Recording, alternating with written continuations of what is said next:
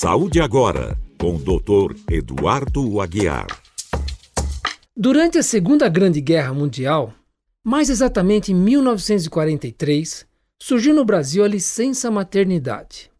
Prevista na CLT, Consolidação das Leis do Trabalho, inicialmente era de 84 dias, integralmente pagos pelo empregador.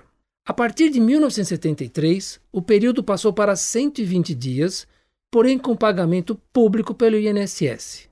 Recentemente, o Supremo Tribunal Federal decidiu que a licença maternidade, em casos de internação acima de duas semanas, deve começar a valer a partir da data da alta médica, da mãe ou do bebê, o que ocorrer por último. Isso significa, por exemplo, se nascer uma criança prematura e precisar ficar seis meses internada, a licença maternidade de 120 dias começa a contar a partir da alta da criança.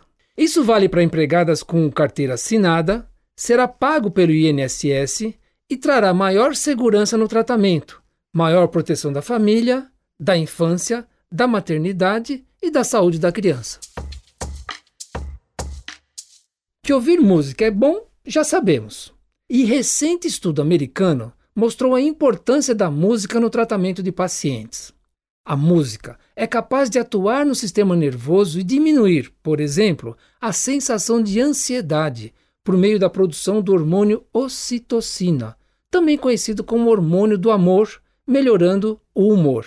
A chamada musicoterapia pode ajudar no tratamento de transtornos como autismo em crianças, Parkinson, Alzheimer e doenças psiquiátricas. Em pacientes com câncer, ajuda na diminuição da dor, redução do número de medicamentos e melhora a resposta ao tratamento.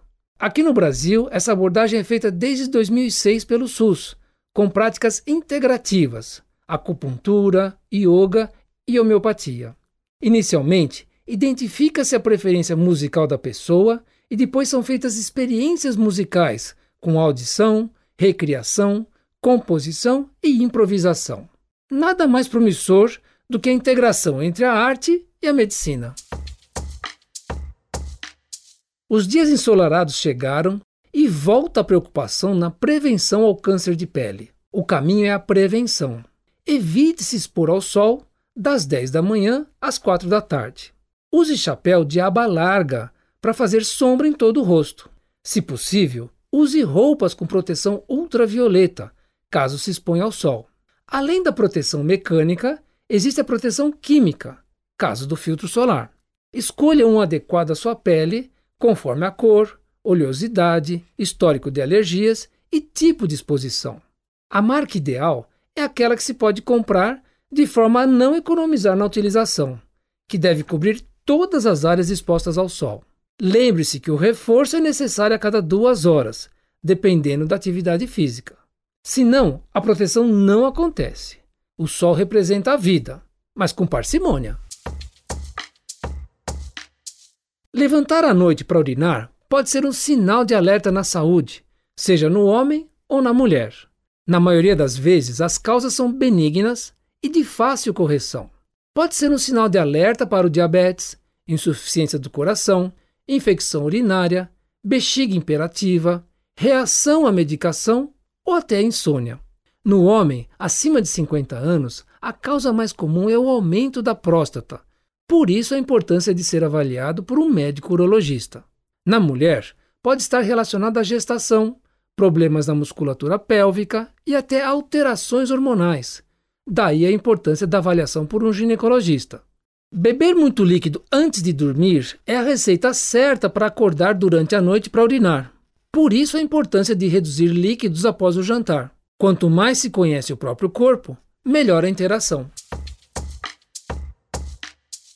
Era o ano de 2003, na Austrália, quando dois amigos, bebendo cerveja num pub local, tiveram a ideia de lançar o movimento Novembro Azul.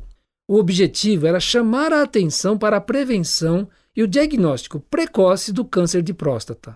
17 de novembro é comemorado o Dia Mundial de Combate ao Câncer de Próstata. A única forma de garantir a cura é o diagnóstico precoce.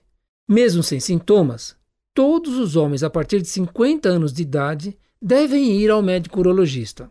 Se tiver fatores de risco, como histórico de câncer de próstata na família, homem negro ou obesidade, a preocupação começa antes, aos 45 anos de idade.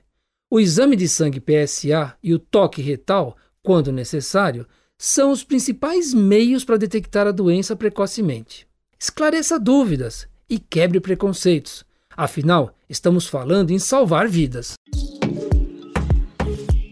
Saúde agora, com o Dr. Eduardo Aguiar.